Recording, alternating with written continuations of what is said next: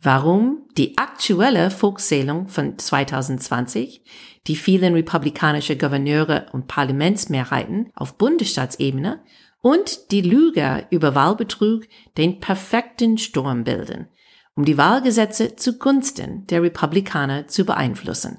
Unser Thema heute.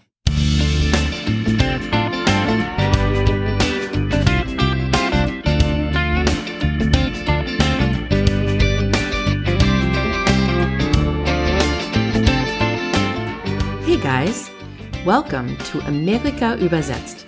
Ein Blick über den Teig mit zwei Amerikanerinnen. I'm Wendy Brown. And I'm Jennifer Bourguignon.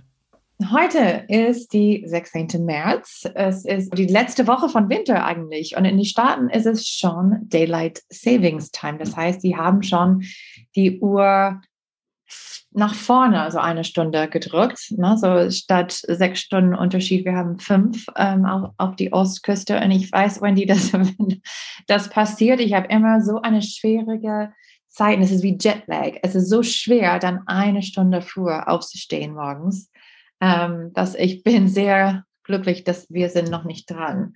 Aber, aber gut, wir wollten ähm, diese Woche über ein sehr wichtiges Thema ähm, sprechen. Und das ist ein Thema, das wir haben ein bisschen die letzten paar Wochen schon ähm, erwähnt und auf jeden Fall beobachtet und viel zwischen uns ähm, diskutiert.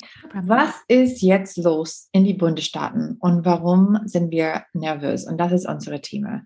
Also wenn du nichts anderes heute erinnerst, dann sollte es diese Hauptthema sein. In den USA, die Bundesstaaten entschieden, wie ihr Wahlen durchgeführt sein sollten. Und technisch gesehen, es sind die Bundesstaatparlamenten, die diese Entscheidung treffen. Ein großes Thema rund um die 2020-Wahl war Voting Access oder Wahlzugang. Wegen Corona haben vier Bundesstaaten unterschiedliche Änderungen in 2020 durchgezogen mehr Wählergruppe dürften eine Brieffallsette beeintragen. Manche Staaten haben Brieffallsette automatisch an alle registrierte Wähler geschickt. Mehrere Wochen für In-Person, Early Voting oder Frühwählen und verlängerte Datum des Eingangs für Brieffallsetten so lange, dass sie bis am Wahltag geschickt waren. Und die sind alle, ähm, die sind Sachen, die die Bundesstaaten haben durchgesetzt wegen der Pandemie. Aber auch manche von diesen Sachen waren schon in die letzten paar Jahre Initiativen von Bundesstaaten, das leichter zu machen für Wähler. Gleichzeitig es gab andere Bundesstaaten, die Änderungen gemacht haben, so dass es schwieriger war für Bürger zu wählen. Am meisten schwarzen oder arme Wähler.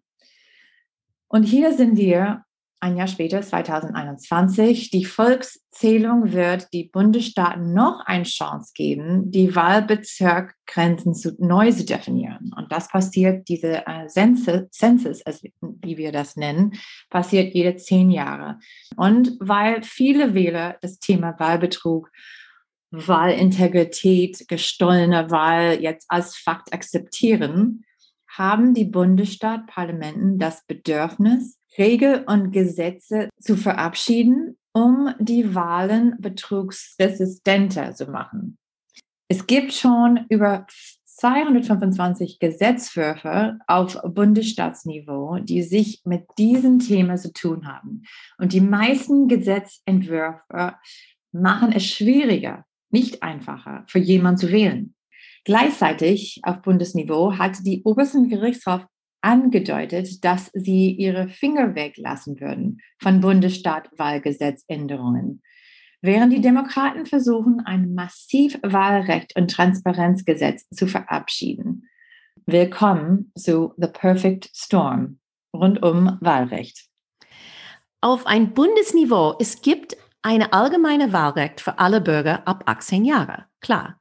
Aber die Bundesstaaten selber entscheiden genau, wie es funktioniert. 50 Bundesstaaten, 50 verschiedene Wahlsysteme mit unterschiedlichen Wahlgesetzen. Die Abgeordnete in die Bundesstaatparlamenten kontrollieren zwei wichtige Befugnisse, die mit Wahlen zu tun haben. Eins, wer darf wählen, wie und wann? Und wir fangen aber jetzt mit der zweiten an. Wie viel Wert eine Stimme hat Oder anders gesagt, wie Wahlbezirkgrenzen gezogen sind.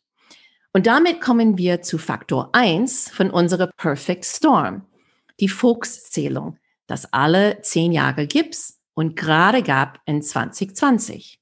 Die Neuaufteilung von Repräsentantenhaussitze und Neuzeichnen von Bundesstaatwahlbezirken erfolgen alle zehn Jahre nach der Volkszählung. Die Zahl von Sitze in unserem Repräsentantenhaus 435 ändert nicht. Nach der Volkszählung werden aber die Sitze unterhalb die Bundesstaaten neu aufgeteilt. Die Staaten mit dem am schnellsten wachsenden Bevölkerung bekommen mehr Sitze auf Kosten von Staaten mit langsamer wachsenden oder schrumpfenden Bevölkerung.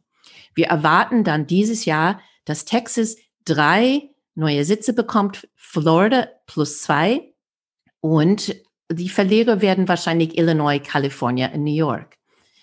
Dazu werden die Wahlbezirke neu gezeichnet, sodass jeder Bezirk eine gleiche Zahl von Leuten hat. Dieses Redistricting oder Wahlbezirkzeichnungen kann von ein unparteiische Kommission gemacht sein, eine Zwei-Partei-Kommission oder die kontrollierende Partei von dem Bundesstaatparlament kann es auch machen.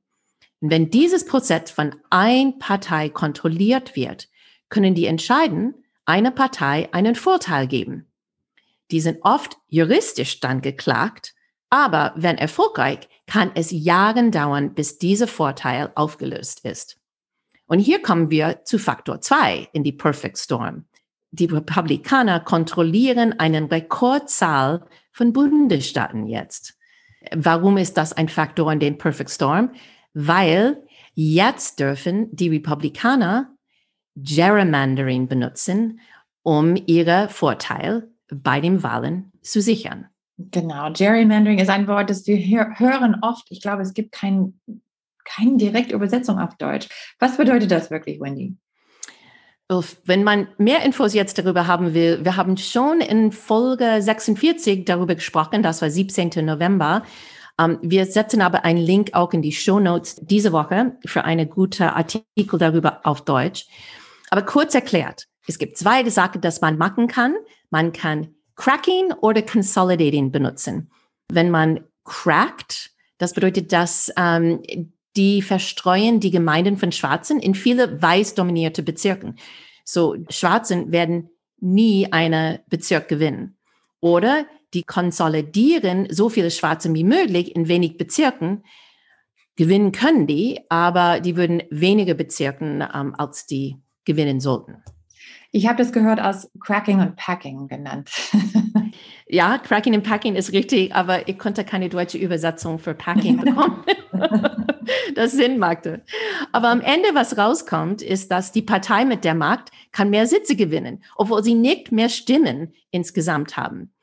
Um die Konsequenzen zu verstehen, schauen wir auf die 2020 Repräsentantenhauswahl. Das Brennan Center stellte fest, dass unfair gezeichnete Bezirkkarten waren für ein zusätzliche 16 bis 17 weitere Sitze für die Republikaner im Repräsentantenhaus verantwortlich. Hm. Dieses Jahr werden die Bezirksgrenzen wieder neu bezogen. Einige Wahlexperten glauben, dass die Republikaner könnten die Mehrheit des Haus im Jahr 2022 wieder gewinnen, nur auf Basis von neu gezeichneten Bezirken. Und was können die Demokraten tun? Ja, juristisch klagen. Aber die obersten Gerichtshof hat schon verweigert, bei anderen Gerrymandering-Klagen einzumischen, weil sie keine Algorithmus finden könnten, um festzustellen, wann es zu viele Vorteile für eine Partei gibt. Jetzt kommen wir zu die erste wahlbedingte Befugnis von den Bundesstaaten. Wer darf wählen, wann und wie? Es gibt viele Gesetzentwürfe auf Bundesstaatenniveau, die versuchen, die Integrität der Wahl zu sichern. Ja, absolut. Es gibt 250 Bundesstaatgesetzentwürfe in 43 Bundesstaaten schon. Alle unter dem Dach von Wahlintegrität. Hm. Ein Anwalt für Wahlrechte hat es als ein Tsunami der Wählerunterdrückung genannt. Und er mhm. sagte, Republikaner tun dies, weil sie glauben, dass sie einen Wahlvorteil schaffen können, wenn sie es für schwarze, braune und junge Wähler schwieriger machen, an dem Prozess teilzunehmen.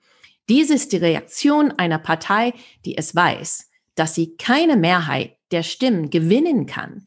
Sie nutzen dann eine Reihe von Taktiken, um an die Macht zu bleiben. Gerrymandering ist einer und die Wählerunterdrückung auch.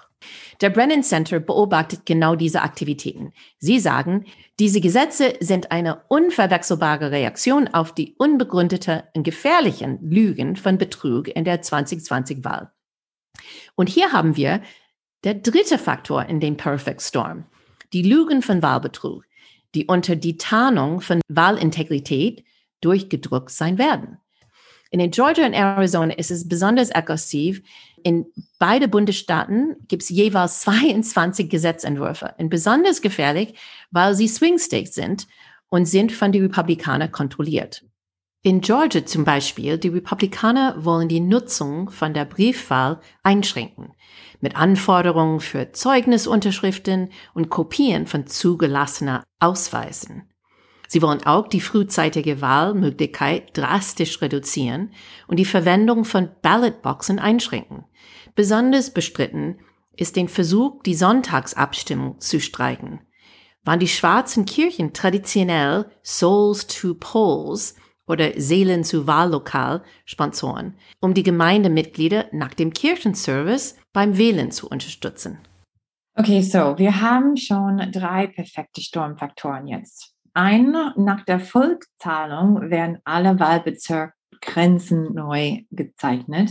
Zwei, die Republikaner auf Bundesstaatniveau kontrollieren viel mehr Parlamenten und Gouverneurstellen und deswegen haben eine größere Chance, diese Grenzenumverteilung zu ihr Gunsten zu zeichnen. Und drittens, die Wahlbetrug-Lüge hat die Republikaner ein Smokescreen oder Camouflage gegeben, um Wahlgesetz zu ändern. Gibt es noch einen Faktor, das die perfekte Sturm auf Wahlrecht beeinflusst? Ja, der vierte Faktor, unsere konservative obersten Gerichtshof. Auf der Bundesniveau, die Voting Rights Act von 1965 sagt, dass keiner darf die Wahlrecht eingrenzen wegen Rasse. Aber wir haben jetzt vor dem obersten Gerichtshof äh, zwei Gesetze aus Arizona. Denn die stammen aus 2016. Man sieht schon, dass es dauert lange für ein Gesetz von Bundesstaatniveau bis auf Supreme Court zu kommen. Einer der Gesetze disqualifiziert Stimmzetteln, wenn die Wähler sie in den falschen Bezirk abgeben. Und das andere Gesetz verbietet allen außer ein Familienmitglied, ein Pflegeperson und Briefträger ein Briefwahlstimmzettel an den Wahllokal zu liefern. Diese Klage ist interessant, weil der Arizona Generalstaatsanwalt argumentiert gegen der Arizona Staatssekretär. Der Generalstaatsanwalt sagt, dass die Gesetze nur angemessene Anti-Betrugsrichtlinien sind, aber der Staatssekretär argumentiert, dass beide Gesetze diskriminierend sind. Mehrere Gerichtshofe haben schon gegen beide Wahlgesetze entschieden, weil sie unverhältnismäßigen Auswirkungen auf Schwarzen, Latinos und indigenen Wähler haben. Jetzt muss der oberste Gerichtshof nun entscheiden, wann genau Änderungen der Wahlvorschriften gegen das historische Bundesgesetz, the Voting Rights Act, verstoßen und macht es ungerecht schwerer für manche Rassen zu wählen. Zwei Beispiele aus Arizona zeigen diese Ungerechtigkeit.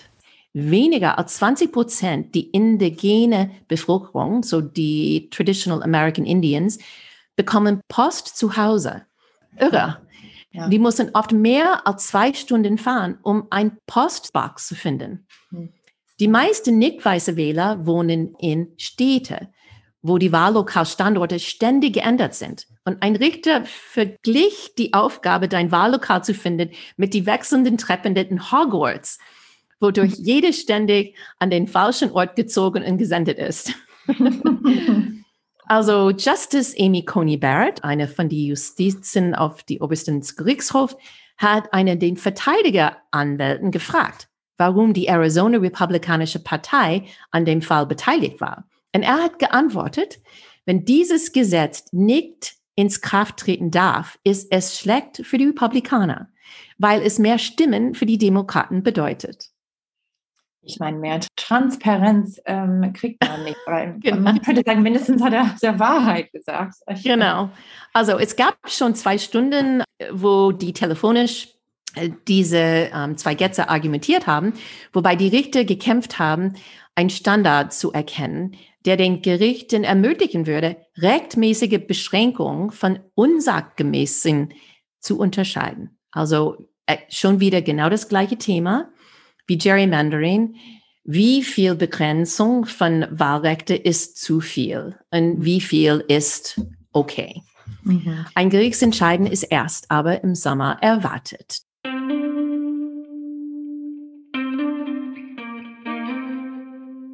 So, Wendy, was, was macht man mit dieser perfekten Storm?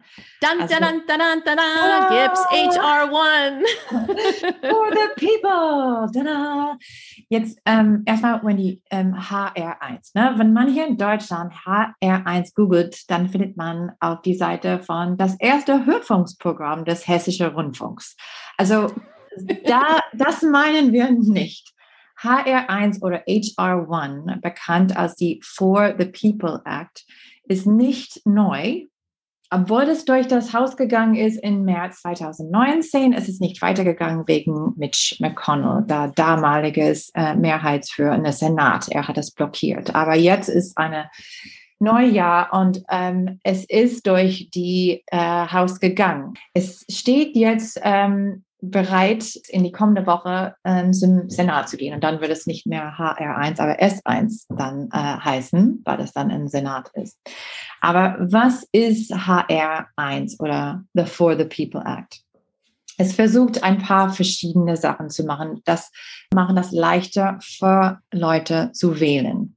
Es optimiert der nationalen Wählerregistrierung einschließlich der Registrierung am selben Tag und der automatische Wählerregistrierung. Das haben wir mehrmals erwähnt, Wendy, weil in Deutschland äh, man fragt, was ist mit uns Amis? Ähm, warum ist es so schwierig? Hier in Deutschland gibt es eine eine Anmeldesystem, wo alle automatisch angemeldet sind. Das gibt es nicht, sowas in die Staaten. Aber die wollen das vielleicht ein bisschen mehr so in die Richtung gehen, sodass alle automatisch registriert sind, sodass man hat kein Problem, wenn man an Wahltag ankommt und jemand sagt, sorry, dein Name ist nicht auf die Liste, du bist nicht registriert. Es stellt auch den Schutz des Stimmrechtsgesetzes von 1965 wieder her. Es stellt das Stimmrecht von Personen mit Vorstrafen wieder her. Es erweitert die Zahl der Dropboxen für frühzeitige Abstimmungen, Abstimmungen per Post und in Abwesenheit. Es begrenzt Spenden bei Wahlen. Also es gibt äh, viel in die Staaten PACs oder politische Aktionscommittees und ähm, auch, was man auf Englisch Dark Money oder dunkle Geld nennt. In 2020, es gab insgesamt 14 Milliarden Dollar, das auf alle verschiedenen Wahlkampfniveau ausgegeben war. Krass, ne? Also das ist irgendwas, das man gar nicht vorstellen kann. Aber das, diese ähm, HR1 würde das dann limitieren. Es würde auch Gerrymandering verhindern. Es würde auch erfordern die Offenlegung von der Steuererklärung des Präsidenten. Und wie wir wissen, äh, yes. das war nie vorher ein Problem bis äh, 2016, als Trump äh, hat gesagt, dass er tut das nicht. Aber HR1 würde das dann äh, Pflicht machen. Aber Wendy, viele Bundesstaaten haben schon angefangen, diese Reform zu machen und implementieren, bevor der Pandemie angefangen hat. Ich meine, das war nicht nur wegen der Pandemie. Obwohl ähm, in, in November wir hatten eine Präsidentswahl mitten in einer Pandemie mit historischen Rekordzahlen von Wählern. Und das kann mit mehr Faktoren zu tun sein oder haben, aber es ist auf jeden Fall eine gute Zeichen, dass diese Initiativen erlauben, mehr Leute zu wählen. Das ist auch ein Grund, warum die Demokraten wollen auf jeden Fall die HR1 oder HR1 Pflicht machen für alle. In die Bundesstaaten, wie wir schon gesagt haben, jede Bundesstaat darf dann entscheiden, was für Regeln die haben wegen der Wahl. Und HR1 würde das alles vergleichen, dass alle Bundesstaaten diese gleichen Regeln haben. Alle wollen free und fair Elections. Aber der Kampf gegen Wahlbetrug ist irgendwas, das liegt wirklich nah am Herzen von Trump-Wähler, zum Beispiel unserer Väter. Und deswegen ist es schwer zu glauben, dass Republikaner stehen auch nicht hinter diesen Initiativen. Aber alle sind dagegen und haben auch gesagt, dass sie würden auf jeden Fall kämpfen dagegen. Und deswegen ist der einzige Chance für die Demokraten, HR 1 durchzupressen, ist, die Filibuster wegzumachen. Aber zu diese Themen kommen wir ähm, in die kommenden Wochen wahrscheinlich, wann wir beobachten, ob das wirklich passiert. Und wir haben die Filibuster auch ähm, diskutiert. Ja, am 3. Februar, die Mechanismen der Macht. Mein Problem mit dieser HR1, äh, natürlich ist es schwierig, dagegen zu sein, ja. Aber mhm. ich finde auch, die haben einfach zu viel reingetan mhm. in diesen riesen, riesen Ding. Und wenn die einen Wunsch haben, dass es durchkommt, die würden wahrscheinlich die sehr wichtige Sachen durchbringen können, wenn die ein paar dann aussortieren würde. Ich würde auch sagen, dass die Ballot Harvesting, wo es total grenzlos ist mhm. in diesem ähm, Gesetzentwurf, ähm, ich glaube, man braucht schon ein paar Grenzen rund um Ballot Harvesting. Ja. So wenn anderen äh, die verschiedenen Briefwahlzetteln sammeln können und dann mhm. zum Wahllokal bringen. Und ich würde auch sagen, dass diese ganze Kampagne Finanzreform, Spenden für die verschiedenen Parteien, das ist so ein großes Thema, dass wenn du das hier reinbringst, es gehört nicht da und wir werden die andere Sachen nicht deswegen durchbringen können. Ja.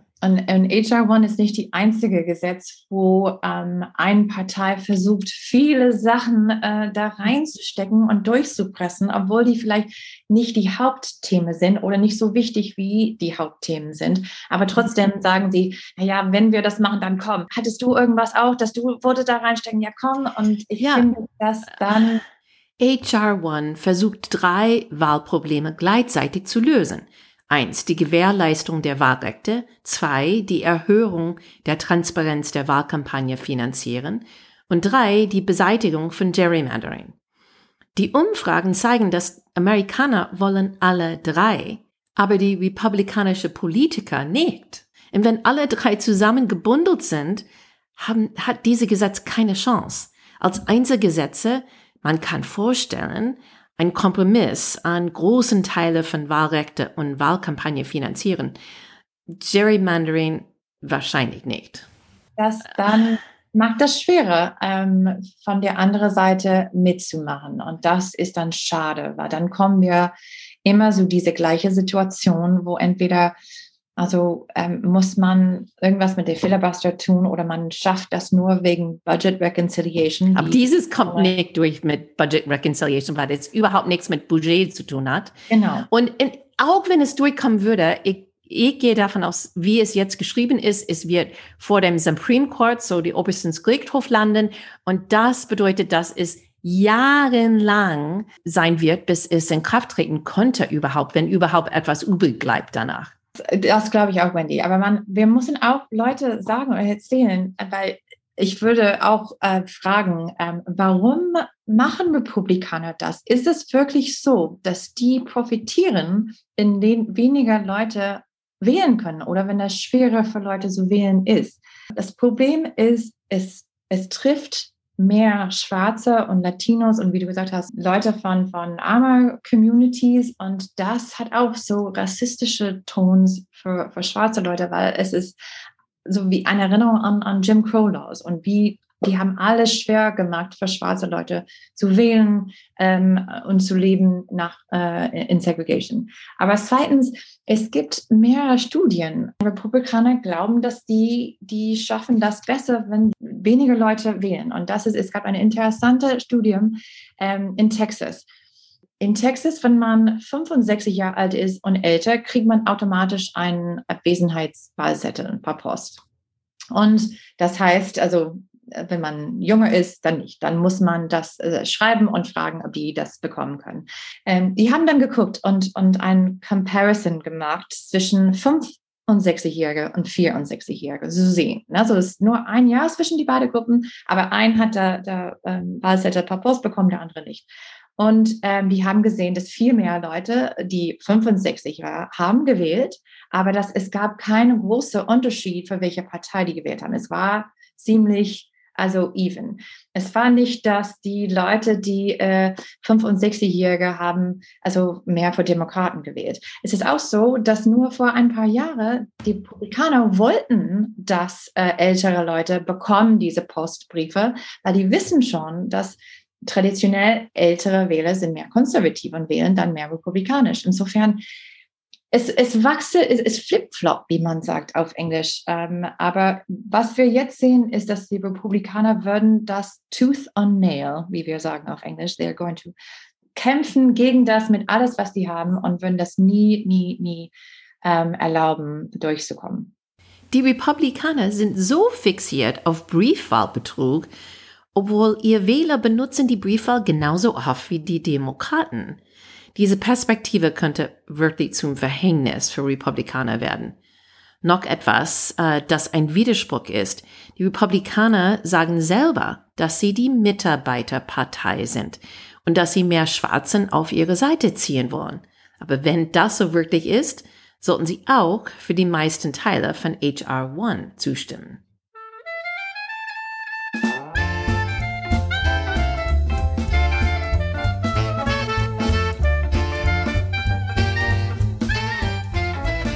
Und Jiffer, diese Woche, gibt es etwas that you can't let go of?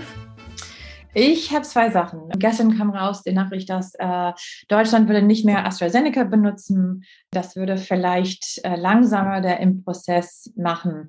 Und ich habe dann zurückgeblickt in die Staaten. Du hast auf unserer Facebook-Seite gepostet diese Werbespot mit die, die ganze Gruppe von ehemaligen Präsidenten, mit die Obamas, mit die Clintons, mit die Carters auch ähm, und wie die geimpft sein soll, diese, so dass Leute, mehr Leute äh, geimpft sein würde. Und ich fand das sehr cool und, und alles. Ähm, und dann habe ich gehört, dass, dass Angela Merkel noch nicht geimpft ist. Und, ähm, You're kidding.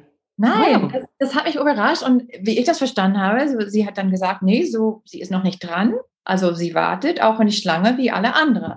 Wow. Und einerseits dachte ich so, oh, das ist sehr vorbildlich und ja, sehr gut.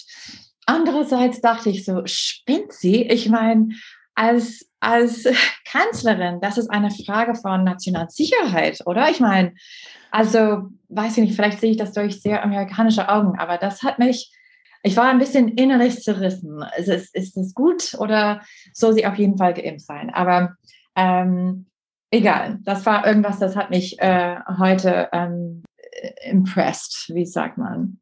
Und das zweite war nur eine lustige Sache, die ähm, du auch, gehe ich davon aus, lustig finde würdest. Ähm, Wendy, in das Monat März jedes Jahr, es gibt irgendwas, das heißt March Madness. Und das, oh, ich liebe man, es. Wenn man ein Basketball-Fan ist, und ich meine, ich bin, wie gesagt, ich habe meinen Undergrad, meinen Bachelor gemacht bei University of North Carolina, das ist, wo Michael Jordan gespielt hat. Ich meine, die sind alle total Basketball verrückt. Und jedes Jahr im März gibt es ein Turnier zwischen 64 Mannschaften und spielen bis der Final Four und bis dann der Finale. Und es ist riesig groß. Ähm, die sind nicht die Profi-Teams, die sind die College-Teams, die, die Universität-Teams. Ja. Genau, die Universitäten. Das ist äh, nicht ein professionell League, aber die, die Studenten. Und, ähm, aber die Leute fiebern mit fast mehr als äh, mit den Professionellen. Und, und viele Leute so machen diese äh, Brackets, nennen die, und, und gucken und sehen, ähm, also ich glaube, dass dem gegen dem, also er diese Team gewinnt und dann, wenn die spielen gegen diese Team, dann die gewinnt, so die wetten. Und ich habe irgendwas gerade gesehen auf einer Website, das heißt Serious Eats, das hat viel Rezept und so, ist ein Food-Website. Und die haben irgendwas, das heißt Starch Madness dieses Monat. Was heißt Starch? Kohlenhydrate. Und die machen dann mit 64 verschiedene Pasta-Gericht. Sie machen einen Wettbewerb zu sehen, welche ist der König der Beste von aller Nudelgerichte. Und ähm, das würde ich mich auch folgen mit Interesse. ja, oh, dann, das, das musst du später ähm, uns dann erzählen. Also, was ich immer noch im Kopf habe hier, ist, dass ich habe eine Lieblings-Netflix-Serie gefunden und leider bin ich komplett durch und muss jetzt auf eine neue Saison warten. Und das heißt Borgen. Und falls jemand das noch nicht entdeckt hat, ich bin offen, offenbar ziemlich spät dran, aber es ist eine dänische Serie, aber man kann das auch in Englisch oder Deutsch dann zuhören. Aber es handelt sich um Politik um Familien, um äh, Journalismus. Und es ist, ich fand es einfach großartig und ich kann das an allen empfehlen, Borgen. Und ich glaube, wir, wir könnten eine ganze Folge machen an unserer Netflix. Ähm, ja, ich glaube auch. Ich glaube auch. Und dann ähm, das letzte für mich. Hast du gesehen, dass Yo-Yo Ma, so der große Musiker Yo-Yo Ma, der hat seine Impfung diese letzte Woche in äh, Massachusetts bekommen. Und er hat sein Cello mitgebracht und als er seine Wartezeit abwarten musste, so seine 15 Minuten, nachdem er geimpft war, bevor die dann ihm loslassen, er hat ein kleines Cello-Konzert dann gespielt für alle, die da saßen. Und das fand ja, ich cool. einfach super nett, weil ja. ich gerade eben durch diese ganze Prozess mit meiner Schwiegermutter gemacht habe.